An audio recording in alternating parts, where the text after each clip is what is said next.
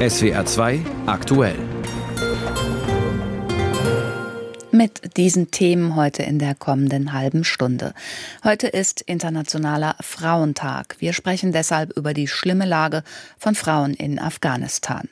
Der Mainzer Bischof nimmt Stellung in Sachen Missbrauch. Wir fragen einmal mehr nach der Glaubwürdigkeit katholischer Amts- und Würdenträger und Woher bloß soll Europa die ganze gewünschte Munition für die Ukraine bekommen? Jetzt ist es kurz nach 18 Uhr. Ich bin Konstanze Schirrer und das hier oder den hier kennen Sie.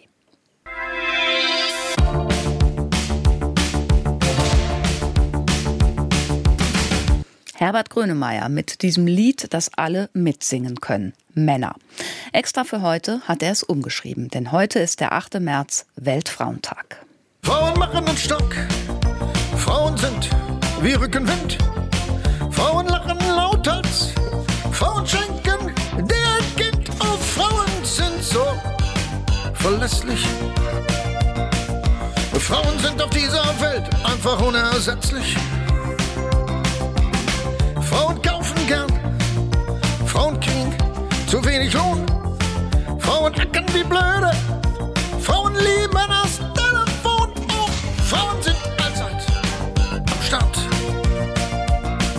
Frauen gehen ihren Weg auf ihre eigene Art. Frauen haben Schwenningsleucht, haben vieles schon allein erreicht. Wer als Kind schon auf Frau leicht, wann ist eine Frau eine Frau? So, die Minute war es uns wert. Für alle Frauen. Herbert Grönemeyers Gruß zum heutigen Internationalen Frauentag. Seit 1921 wird er am 8. März gefeiert. Damals ging es um Gleichberechtigung, vor allem um das Wahlrecht. 100 Jahre später geht es immer noch um Gleichberechtigung in unterschiedlicher Ausprägung. In westlichen Ländern etwa um Jobs, Bezahlung, Anerkennung. In anderen Ländern gehen derlei vollkommen berechtigte Wünsche vermutlich eher Richtung verwegener Träume. Da wären Frauen froh, wenn sie genug zu essen bekämen, kein Freiwild für Männer wären, zur Schule gehen dürften. Wir wollen an diesem internationalen Frauentag deshalb in ein Land schauen, von dem wir uns hier kaum vorstellen können, wie Frauen dort leben müssen. Afghanistan. Frauen und Mädchen in Afghanistan dürfen eigentlich nichts. Kein Sport, keine weiterführenden Schulen, keine Universität, keine freie Berufswahl, keine freie Kleiderwahl und überhaupt vor die Tür nur mit Mann. Dabei hatte die westliche Allianz während ihrer Präsenz in Afghanistan einiges für Frauen und Mädchen erreicht. Dann kamen die Taliban zurück an die Macht und in 0, nix wurden Frauen wieder entrechtet. Wie geht es Mädchen und Frauen in Afghanistan? Darüber haben wir für das SWR 2 Tagesgespräch mit Shahina Gambier gesprochen. Sie ist Bundestagsabgeordnete der Grünen und Obfrau in der Enquete-Kommission Lehren aus Afghanistan. Frau Gambier, Sie sind selbst in Kabul geboren, aber in Deutschland aufgewachsen. Ich nehme an, das Land liegt Ihnen sehr am Herzen. Ja, das stimmt. Ich bin in Kabul geboren und in Deutschland aufgewachsen und das Land, wie Sie sagen, liegt mir wirklich sehr am Herzen. Was hören Sie denn aus dem Land? Wie geht es den Frauen dort? Aktuell ist es gerade so, dass die Frauen ganz vielen Verboten und Beschränkungen unterlegen sind. Und zum einen äußern sich diese Verbote bei der körperlichen Selbstbestimmung, zum anderen bei der Teilnahme am öffentlichen Leben. Und Afghanistan ist weltweit das einzige Land, das Mädchen keine Schulbildung erlaubt. Und da ist es mir auch nochmal wichtig hinzuzufügen, dass die Terrorherrschaft der Taliban genauso gewalttätig und frauenverachtend wie vor 20 Jahren vorgeht. Die Herrschaft basiert auch heute auf der Unterdrückung von Frauen und Mädchen. Und bei Gegenwehr drohen ihnen drakonische Strafen und sogar der Tod. Nun war jahrelang westliches Militär im Land, westliche Werte also damit auch. Mhm. Das, das hat doch auch was mit der Gesellschaft gemacht, auch mit den Männern. Ähm, man kann sich auch gar nicht vorstellen, dass die, die Männer das alles mittragen, aber das ist so? Ja, also der 20-jährige Afghanistan-Einsatz, der ja von uns Deutschen mitgetragen wurde, aber auch international, hat zu vielen Erfolgen geführt. Bei der Gesundheitsversorgung, bei dem Zugang zu Bildung und bei der Stärkung der Menschen und den Frauenrechten. Und das stimmt alles. Und nichtsdestotrotz ist es so, dass gerade den Männern auch sehr, sehr hohe Strafen und auch Todesstrafen drohen, wenn ihre Frauen zum Beispiel unverschleiert das Haus verlassen. Dafür werden dann nicht nur die Frauen verantwortlich gemacht, sondern auch eben die mhm. Männer, die ja als Vormund der Frauen in Afghanistan immer noch dienen. Und Daher ist die Situation in Afghanistan besonders für diejenigen, die sich wehren, die demonstrieren. Gerade jetzt rund um den 8. März, um den Frauentag, gibt es Demonstrationen auch in Kabul. Da mache ich mir auch sehr, sehr große Sorgen, was das dann bedeutet. Es gab auch in der letzten Zeit Berichte über öffentliche Auspeitschung, Steinigung von Frauen. Also wir haben da wirklich mittelalterliche Methoden, wie da Frauen versucht werden, mundtot zu machen. Aber ich muss ähm, mir das tatsächlich so vorstellen, dass selbst ein Mann, der jetzt nicht dahinter steht und das eigentlich nicht einsieht, dass seine Frau so behandelt wird, das mittragen muss, weil ihm ansonsten auch ja, das Leben genommen werden könnte von den Taliban. Genau, also wir sprechen da wirklich von einem Terrorregime. Jetzt hat die EU unter anderem gegen Taliban-Minister Sanktionen verhängt, ob der Frauenrechte, die sie systematisch abschaffen. Kann sowas Erfolg haben? Also in keinem anderen Land werden ja Frauenrechte so missachtet und beschnitten wie in Afghanistan.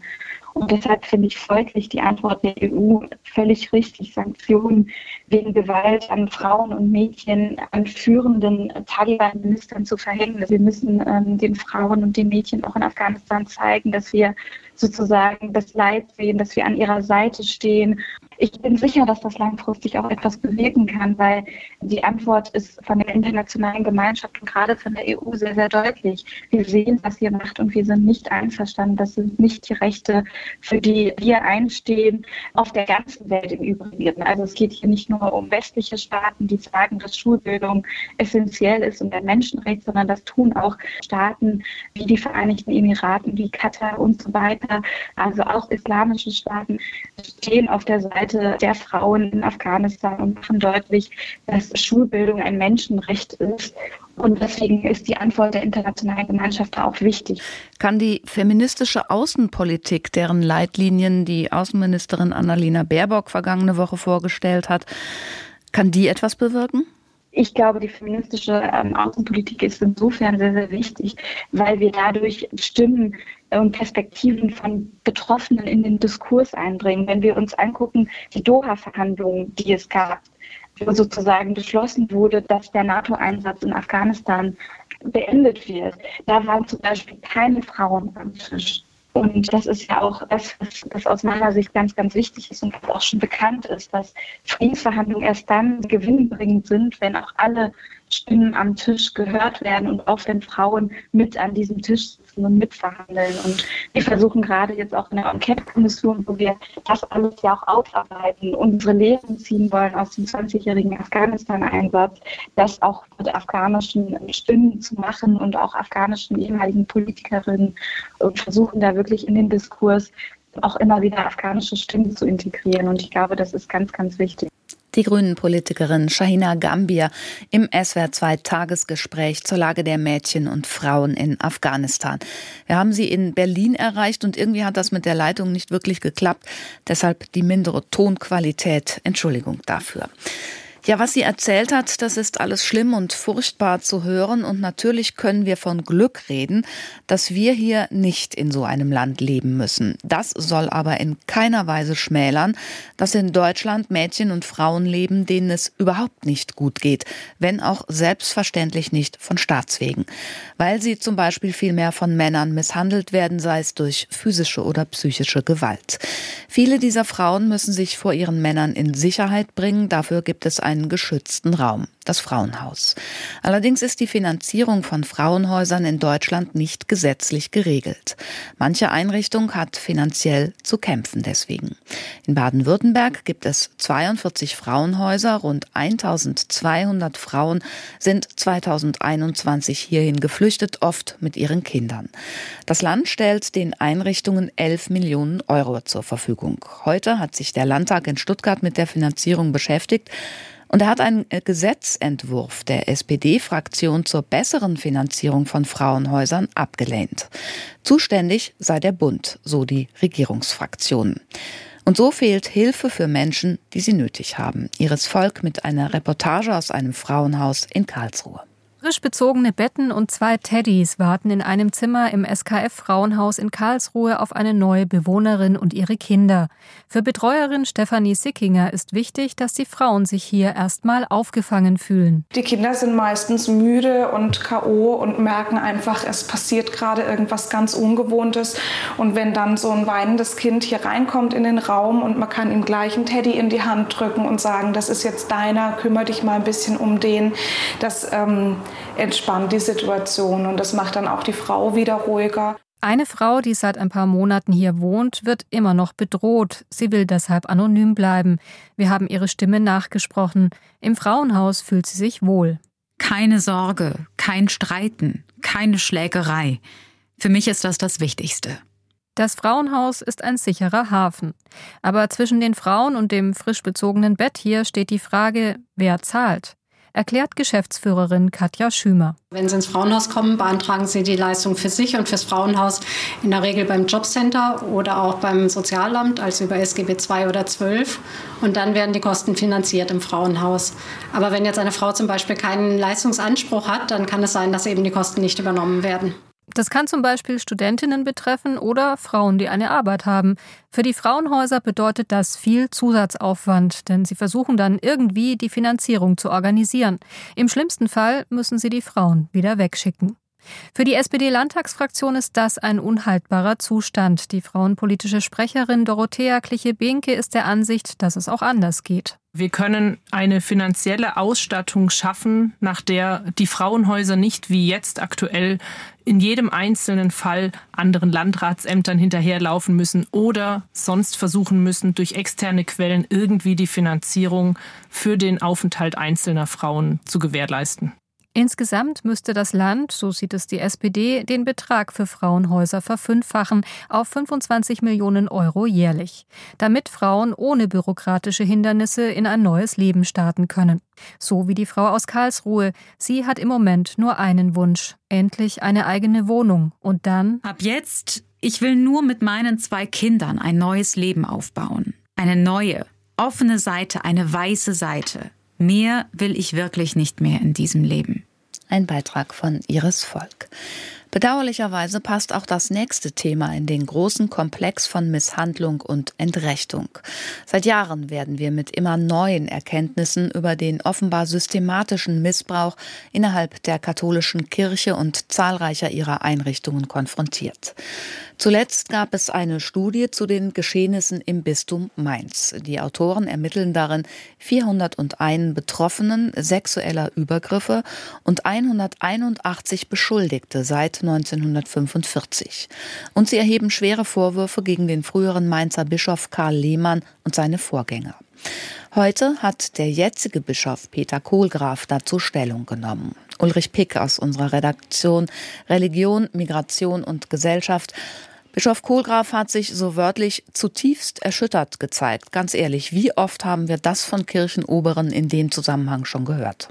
Wir haben das schon verdammt oft gehört und es ist berechtigte Skepsis angebracht, wobei ich heute den Eindruck hatte, dass Bischof Peter Kohlgraf es ernst meint, seinen Augeasstall auszumisten. Er hat deutliche Worte in den Mund genommen. Er hat gesagt, also hier liegt ein systematischer Missbrauch vor, ein systematisches Vergehen in der Kirche. Und zum Zweiten sagt er, ich will eine andere Kirche haben. Das heißt, da muss wirklich gearbeitet werden und ich glaube, er ist dabei, in die Hände zu spucken. Wie soll die aussehen, diese andere Kirche? Das ist schwierig zu sagen. Man muss natürlich einen Schritt nach dem anderen machen, aber was man, glaube ich, festhalten muss, ist, dass eine neue Kirche, in der Missbrauch überhaupt kein Thema mehr ist, auch eine ist, die Reformen mit sich bringt. Wie im Einzelnen der Missbrauch aufgearbeitet wird, steht auf der einen Seite, auf der anderen Seite, und das hat er betont, diese Kirche kann nicht die bleiben, die sie bisher war. Da sind Leute auf den Sockel gestellt worden, Männer waren Personen ersten Grades, Frauen zweiten Grades, sowas kommt nicht mehr in Frage. Wir müssen alle egalitär behandeln und das heißt auch, wir müssen Reformen einleiten. Was aber wahrscheinlich ein langer Weg sein wird. In der Tat, und der führt ja. auch über Rom. Nun steht ja der vorherige Bischof Lehmann und dessen Vorgänger im Mittelpunkt auch der Ermittlungen der Studie. Lehmann soll diese Missbrauchsthematik in Anführungsstrichen abgedrückt haben an seinen Generalvikar und andere. Was ist denn mit diesen Mitwissern? Die Frage muss gestellt werden. Es ist so, dass ja eine eigentümliche Lücke klafft zwischen dem, was Lehmann nach außen geäußert hat. Er hatte diese ganze Thematik intellektuell durchdrungen, aber er hat keine Verantwortung übernommen. Er hat das, wie Sie schon sagen, abgedrückt. Und jetzt muss man fragen, wer waren diejenigen, die Bescheid wussten? War es nur der Generalvikar, der Justiziar oder wusste das ganze Domkapitel davon? Der heutige Weihbischof war sein persönlicher Assistent. Wusste er was? Wir wissen es mhm. nicht. Aber die Frage muss gestellt werden und es muss auch gefragt werden, warum hat keiner Lehmann darauf hingewiesen? Die Opfer hätten gerne eine Entschädigung, die haben sie aber nicht in Aussicht. Eine Pauschale könne keine Gerechtigkeit herstellen, sagte Kohlgraf. Mir kommt das persönlich immer, ja, ich sag mal so ein bisschen überheblich auch vor. Ist das denn die richtige Entscheidung? Das ist eine ambivalente Entscheidung. Aus Sicht der Betroffenen kann man natürlich sagen, wir möchten, und so hieß es dann, eine hohe sechsstellige Summe haben, damit wir quasi den ganzen Therapieweg, den persönlichen Aufarbeitungsweg gut finanzieren können. Das kann man gut nachempfinden und da gibt es gute Gründe für. Andererseits schaut natürlich die Kirche in Deutschland mit Angst in Richtung USA, wo ja im Rahmen der Aufarbeitung einige Bistümer pleite gegangen sind. Und dazwischen muss man irgendwie einen Weg finden und das ist nicht ganz einfach. Herr Pick, die Kirche, die Amts- und Würdenträger haben ein fundamentales Glaubwürdigkeitsproblem. Ich frage mich manchmal, ob sie das je wieder aufbauen können. Sie beschäftigen sich intensiv mit Entwicklungen innerhalb der Kirche. Meinen Sie, das gelingt? Ich habe da meine großen Zweifel.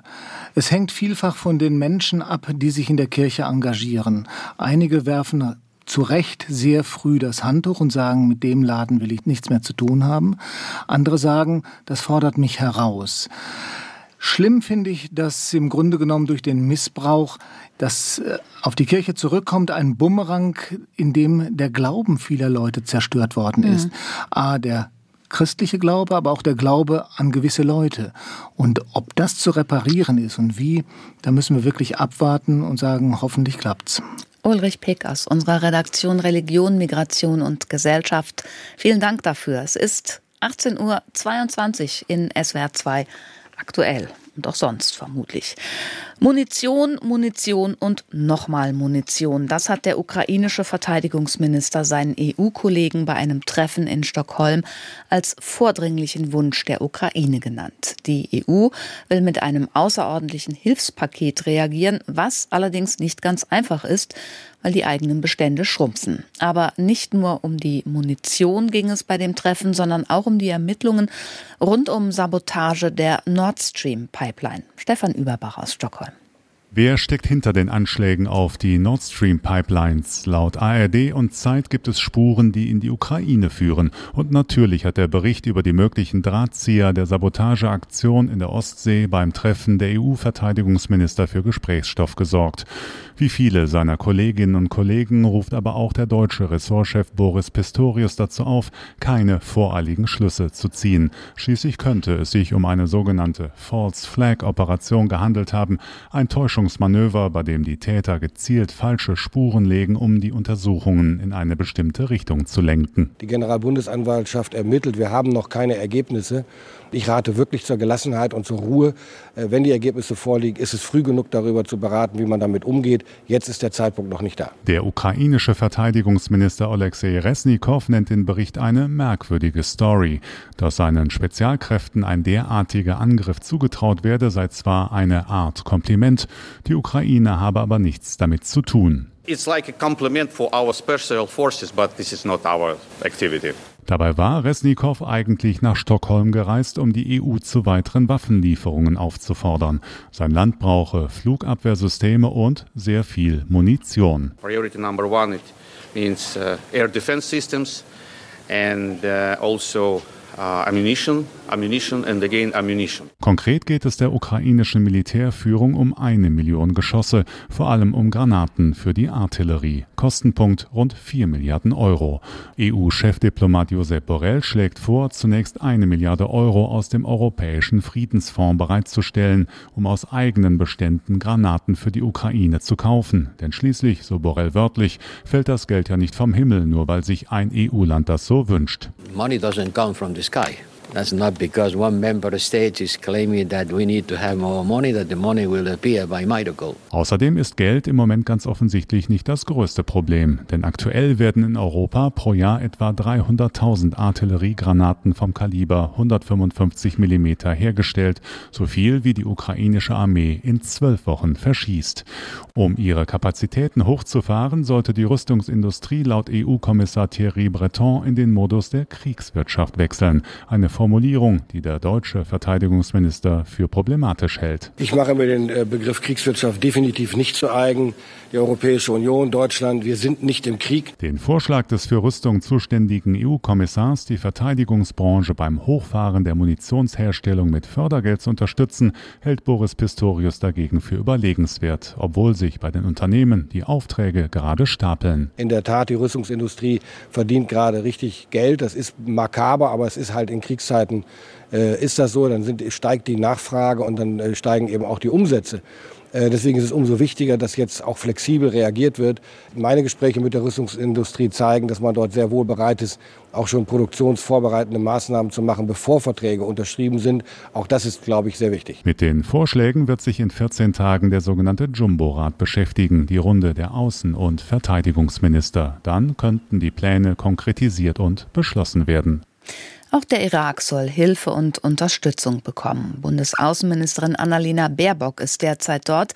In der Hauptstadt Bagdad nannte sie den Irak gestern wörtlich einen Schlüsselfaktor für die Stabilität der Region. Irak und Stabilität klingt für etwas ältere Ohren immer noch widersinnig, aber der Irak ist ein Partner im Kampf gegen die Terroristen vom IS. In diesem Sinne soll er dann auch weiter unterstützt werden. Heute hat Baerbock das Kurdengebiet im Nordirak besucht, deutsche Hilfe versprochen und sie hat natürlich zum Internationalen Frauentag vor allem die Frauen hier in den Blick genommen. Miriam Staber. Die Botschaft von Außenministerin Annalena Baerbock am Weltfrauentag im Irak ist klar. Wenn Frauen gleichberechtigt sind, profitieren alle. Gesellschaften sind friedlicher und wohlhabender, wenn alle Menschen gleichermaßen am politischen, sozialen und wirtschaftlichen Leben teilhaben können. Und Frauen stellen bekanntermaßen in jedem Land dieser Welt die Hälfte einer Gesellschaft.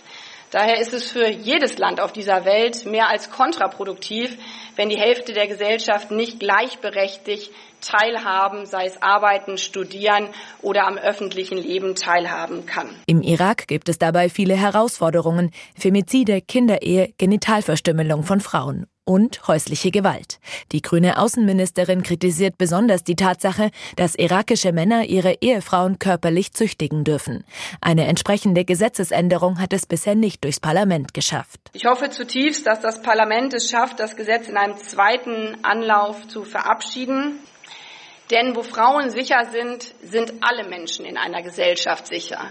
Und umgekehrt gilt aber leider auch, auch das erleben wir an allen Orten auf dieser Welt, wo Frauen nicht sicher sind, kann dauerhaft kein Frieden und keine Stabilität herrschen. Eine besonders gefährdete Gruppe im Irak sind die Jesiden. Die Terrormiliz Islamischer Staat tötete tausende Männer der religiösen Minderheit. Jesidische Mädchen und Frauen wurden systematisch vergewaltigt. Diese Verbrechen hat der Deutsche Bundestag im Januar als Völkermord anerkannt.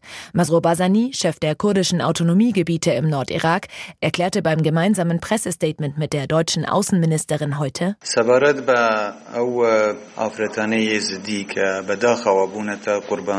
Viele der Jesidinnen, die der IS-Terror getroffen hat, wurden vergewaltigt und manche bekamen danach Kinder. Wir, die Regierung von irakisch-Kurdistan, haben ihnen geholfen und wir werden ihnen weiterhelfen. Wir werden unser Bestes geben, auch diejenigen zu retten, die bis heute in den Händen des IS sind. Aber auch wenn der Islamische Staat heute weitestgehend als besiegt gilt, ist die Situation der Jesiden im Irak weiter prekär. Viele leben in Flüchtlingslagern. Ein solches Camp im Nordirak hat Außenministerin Baerbock heute besucht. Dabei betonte sie, dass das deutsche Engagement im Nordirak auch psychologische Hilfe, also Traumaverarbeitung beinhalte. Sicherheit von Frauen bedeutet Sicherheit für alle, so Baerbock. Daher ist für unsere Stabilisierungsarbeit eben nicht nur die Sicherheitsfrage, die Unterstützung von staatlicher Gewalt und staatlichen Gewaltmonopol so wichtig, sondern eben auch die Unterstützung mit Blick auf die Beschulung von Frauen und Mädchen, mit Blick auf das Empowerment von Frauen und Mädchen, um diesen gerade in einer Region der kriegerischen Auseinandersetzung wieder Stabilität zu geben. Und so hat sich der Weltfrauentag ein bisschen durch unsere ganze Sendung gezogen. Heute am 8. März in SWR 2 aktuell mit Konstanze Schirrer